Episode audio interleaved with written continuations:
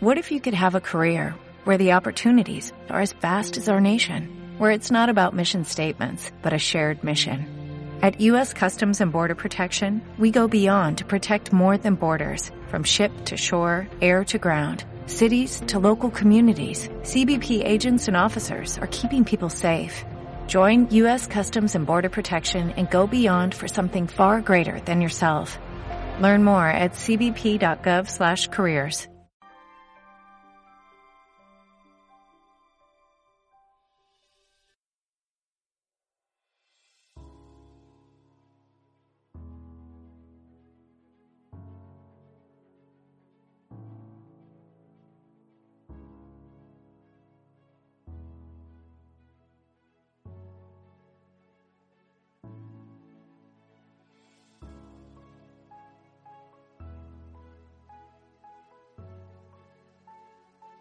Capítulo 3. Diálogos con Sofía. Al día siguiente, por la tarde, Miguel llegó al parque a la misma hora que el día anterior. Miró a su alrededor y no vio a Sofía. Como el banco en el que se sentaron el día anterior estaba ocupado por dos madres con sus respectivos retoños, se sentó en un banco que quedaba vacío donde por cierto no daba la sombra, y se dispuso a esperar a que llegara Sofía. Aquella tarde el parque estaba inusualmente lleno. Después de media hora de espera, que a Miguel se le hizo muy larga, vio llegar a Sofía, caminando apresurada. Ah, disculpa que no haya podido venir antes. Se disculpó acalorada por las prisas pero se me surgió un pequeño contratiempo y no he podido llegar hasta ahora. No te imaginas lo que sufro cuando hago esperar a alguien. No importa. Dijo Miguel sonriendo. Sofía miró a su alrededor, probablemente buscando un banco mejor donde sentarse. Parece que hoy el parque está más lleno que de costumbre. Señaló. Y en este banco no da sombra. ¿Qué tal si vamos a tomar algo fresquito en un bar? Venga, te invito. Es lo menos que puedo hacer después de tenerte aquí esperando a pleno sol. Por mí estupendo.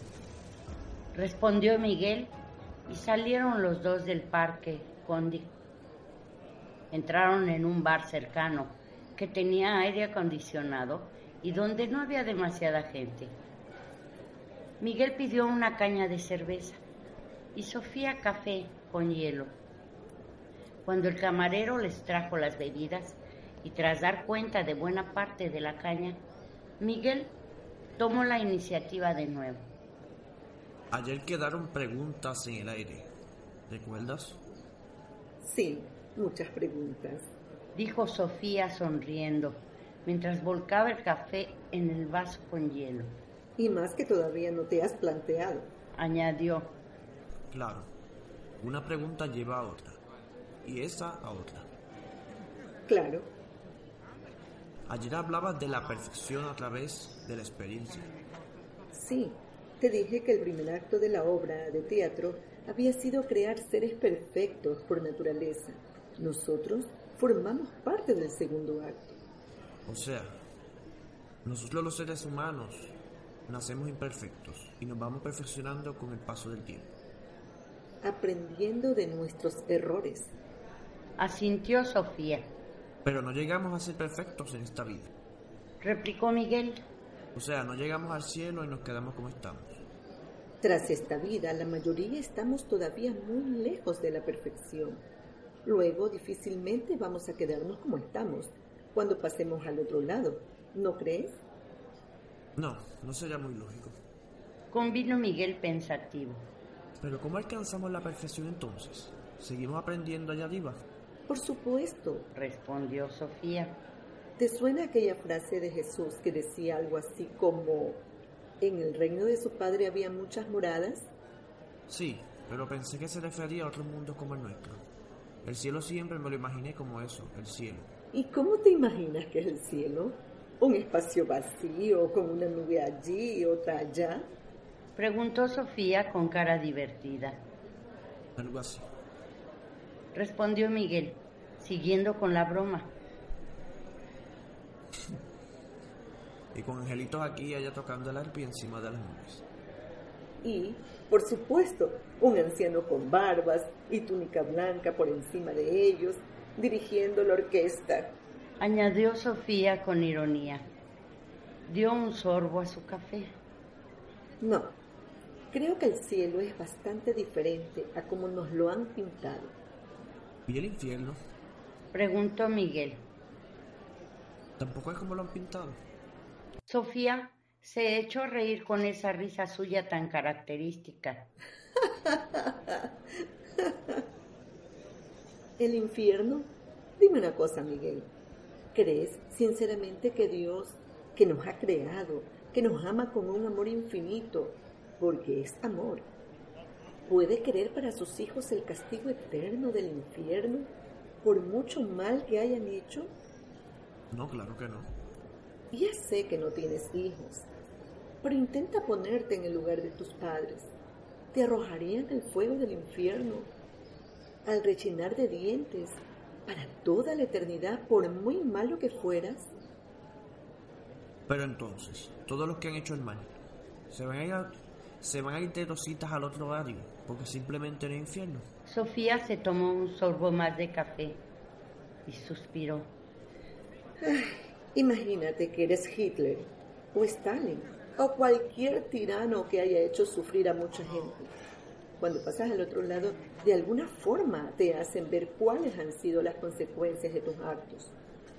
Piensa que en el otro lado no hay favorecidos ni desfavorecidos. Todos somos iguales ante los ojos de Dios. Allí no hay excusas que valgan. Has hecho lo que has hecho y eso ha tenido unas consecuencias, para bien o para mal. No hay dónde esconderse. Nos conocen tal como somos. Contéstame a esta pregunta. ¿Crees lo que ellos sintieron cuando tuvieron que rendir cuentas no era peor que el infierno? ¿Crees que se fueron de rositas después de todo? Miguel intentó ponerse en la situación. Bueno, supongo que no era una situación muy agradable. Reconoció. Además, hay otro factor importante a la hora de impartir justicia allá arriba, Añadió Sofía. que no es otro que la misericordia. La misericordia. Volvamos a tus padres. Si tus padres son como deben ser, esto es, unos padres normales que quieren a sus hijos antes de castigarte por hacer una trastada, y puesto que te conocen y te aman, intentarán comprender por qué la has hecho, y eso indudablemente suavizará el castigo. No quiero decir que no tengas castigo, por supuesto, pero podríamos decir que la justicia habrá estado atemperada por la misericordia. Miguel recordó a sus padres y convino en que Sofía tenía razón. Entonces, ¿qué pasa con aquellos que han hecho el mal en esta vida? Preguntó. Lo mismo que para los demás, se les da la oportunidad de rectificar, de continuar el camino hacia la perfección. Piensa, Miguel, que no todo el mal que hay en este mundo es debido a la iniquidad. No todo el mal es consciente. Mucha gente obra mal por ignorancia, porque creen sinceramente que están haciendo lo correcto, o porque piensan que no tienen otra salida, o por muchas otras razones que no se deben a la intención deliberada y consciente de hacer el mal. ¿Vas a juzgarle con el mismo rigor que a los que son malos a conciencia? Si le amas, intentarás comprenderles, intentarás ponerte en su lugar, ¿no crees? Miguel se resistía a darle la razón, aunque seguía dándole vueltas a las palabras de Sofía. Bueno, ya que en este mundo no parece haber justicia, esperaba que al menos en el otro mundo la hubiera. Y añadió con el ceño fruncido. No me parece justo que los criminales más espantosos se queden sin castigo. Sofía le miró fijamente durante unos segundos y sonrió. No, no es justo, pero sí es misericordioso. Recuerda, Miguel, que la justicia debe ir siempre atemperada por la misericordia para ser realmente justa. Y recuerda también que cuando no conocemos todas las circunstancias que han llevado a alguien a obrar mal, lo más prudente es abstenerse a juzgar y que sean otros los que lo hagan? Piensa, Miguel, ¿te gustaría ser juzgado con la misma vara de medir con la que tú has juzgado a los demás en ocasiones? Miguel no supo muy bien qué responder. Siendo honrado consigo mismo, tenía que reconocer que la mayoría de las veces había juzgado el comportamiento de los demás con demasiada ligereza. Sofía no esperó a que respondiera. De hecho, el silencio era ya suficientemente elocuente. ¿Sabes una cosa, Miguel? Allá arriba, la justicia no se imparte nunca por un solo individuo, sino por varios. Y nosotros, los seres inteligentes más imperfectos que existen, juzgamos continuamente a nuestros semejantes. Es bien cierto que la ignorancia es muy atrevida. Miguel se había terminado su caña y bien que lo lamentaba. Se había quedado de repente con la garganta seca. Así que, dijo por fin, todos tenemos nuestras segundas oportunidades. Tenemos tantas oportunidades como sea necesario. Respondió Sofía rápidamente. ¿No le darías a un hijo tuyo tantas oportunidades como hiciera falta para que cambie de rumbo? Pero, ¿y si se rechaza toda la misericordia? ¿Puede Dios perdonar infinitamente? Sofía apuró el último sorbo de su café antes de responder. La misericordia de Dios es casi infinita, pero no eterna. Si el que ha obrado mal persiste en su error, no le queda otra alternativa que dejar de existir. Entonces lo matan. Puedes decirlo así, aunque podría considerarse que es él quien se ha condenado a ese final. Allí arriba, al otro lado, el mal simplemente no puede existir. Dios es el bien, Dios es amor. Y si nuestro destino es ser como Él, ¿cómo podemos persistir en el mal? Si eligiéramos el mal, elegiríamos ni más ni menos convertirnos en seres irreales. Llegado el momento, dejaríamos de ser. Será como si nunca hubiéramos existido, como si solo hubiéramos sido un mal sueño. Miguel acariciaba distraídamente el vaso de cerveza mientras pensaba en todo aquello. ¿Puede haber alguien tan cabezota en todo el universo que después de pasar al otro lado siga persistiendo en el error, aun sabiendo que le puede ir la vida en ello? Porque no estamos hablando de esta vida, sino de la vida eterna. Siquiera por puro instinto de supervivencia yo haría todo lo posible por intentar cambiar. Sofía esbozó una media sonrisa. Me atrevo a suponer, Miguel, que tú tienes una mente normal y que no hay más mal en ti que en cualquier persona normal. Pero estamos hablando de un caso extremo, de un ser cuya mente está tan deformada por el mal que no puede razonar como podrías hacerlo tú, ni siquiera seguir su instinto de supervivencia.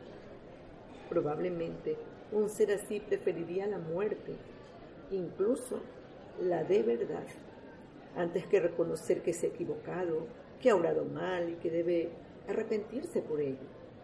¿Y se reconoce de algún caso en el que realmente haya ocurrido eso? Quiero decir, alguien que ha sido condenado a esa segunda muerte y ha dejado de existir para siempre.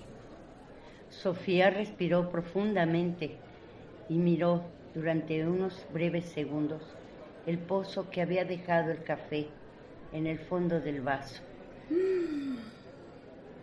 No, Miguel, no puedo hablarte de ningún caso conocido porque no lo sé, pero es probable que alguien que tú conoces de oídas se encuentre en esa situación en un futuro no muy lejano. Y sonrió levemente. ¿Alguien al que conozco de oídas dices? Preguntó Miguel extrañadísimo. ¿Y quién es? Sofía sonrió pícaramente y Miguel Intuyó que no le iba a responder en ese momento. Eso forma parte de una larga historia que te contaré otro día que tenga más tiempo. Y es hora de que me vaya. Miguel iba de camino a su casa cuando sonó su móvil.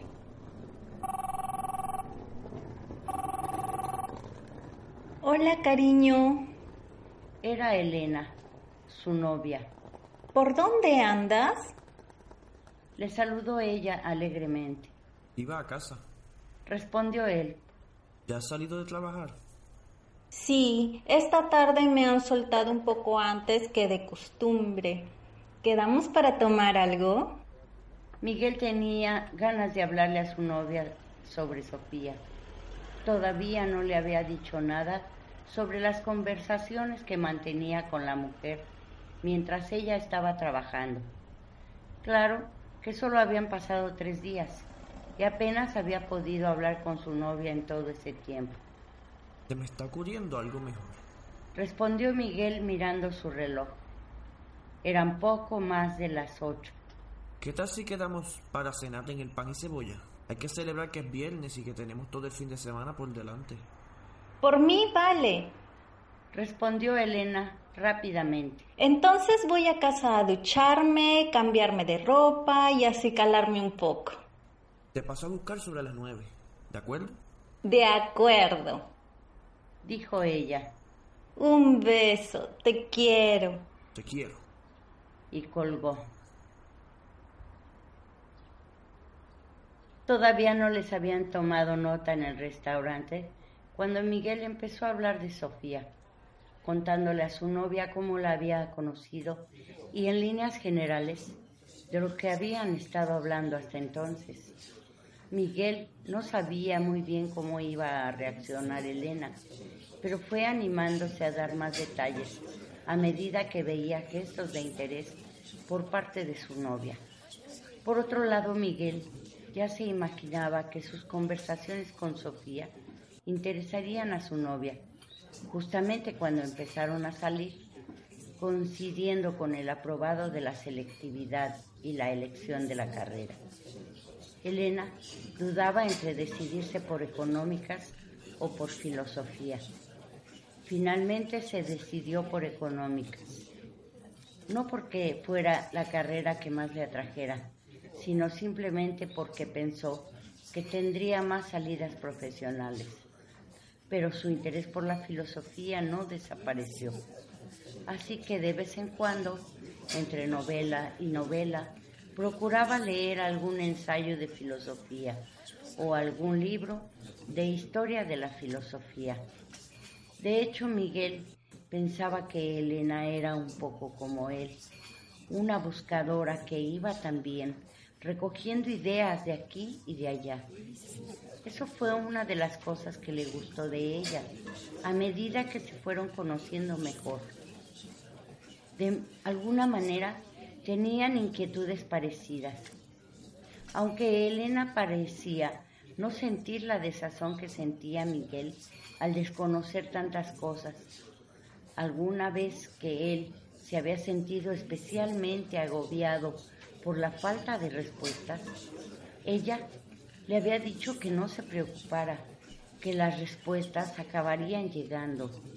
Elena era una optimista nata Miguel y Elena llevaban saliendo cuatro años y él estaba cada vez más convencido de que se complementaban muy bien. Le gustaba la alegría natural y nada aceptada de Elena. Si había algo que Miguel no soportaba, era la frivolidad y la superficialidad. Los dos eran de gustos sencillos. Una de las cosas que más les gustaba era pasar el fin de semana con otros amigos en alguna casa rural o de campada si no tenían mucho dinero. Así, ¿qué te parece? Preguntó Miguel una vez, le puso al tanto de sus conversaciones. Hombre, es una forma muy convencional de comenzar una amistad, pero desde luego suena interesante, dijo finalmente mientras les traían el primer plato. Al menos no parece que quiera captarte para ninguna secta. No, de momento no me ha pedido dinero ni me ha invitado a ninguna reunión de acólitos. Río Miguel. No, simplemente creo que se siente un poco sola y que busca a alguien para conversar. ¿Vives sola? No se lo he preguntado, pero creo que sí. Me comentó que tenía un hijo que trabajaba en Helsinki. La verdad es que apenas hemos hablado de temas personales. Pues nada, ya me irás contando cómo van tus conversaciones con ella, porque supongo que continuarán, ¿no? Sí, hemos quedado para el lunes por la tarde en el parque donde hablamos por primera vez.